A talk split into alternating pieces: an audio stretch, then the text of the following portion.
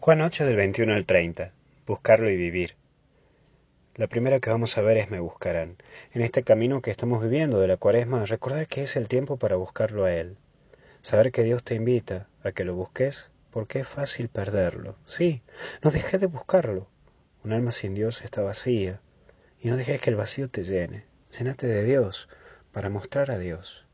Mostrar a Dios a los que te rodean y llenarlo de paz, porque la vida de los que te rodean también necesitan de paz y de tranquilidad, necesitan de amor, y solamente vos lo podés dar, vos lo podés acompañar, vos lo podés ayudar a vivificar.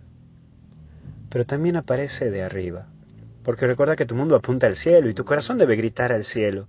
No te bajonees por aquellas cosas que no te salen, porque te entiendo, porque la tenés que remar, porque no te alcanza la guita, no te alcanza la plata, Tenés que fijarte cómo ya vas a ver para llegar hasta fin de mes.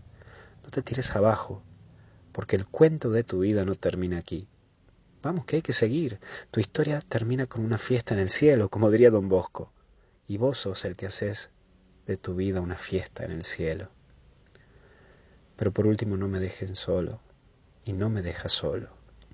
Nunca olvides que Dios está con vos y no te hará daño nunca. Y nosotros como cristianos no nos tenemos que dejar solo, tenemos que acompañarnos y hacernos comunidad. Sé que hay momentos duros, pero Dios nunca te abandona. Y vos y yo como cristianos tenemos que acompañar a aquel que le está pasando mal, para que recuerde que un cristiano nunca está solo en esta vida. Dios está siempre contigo y nunca lo olvides.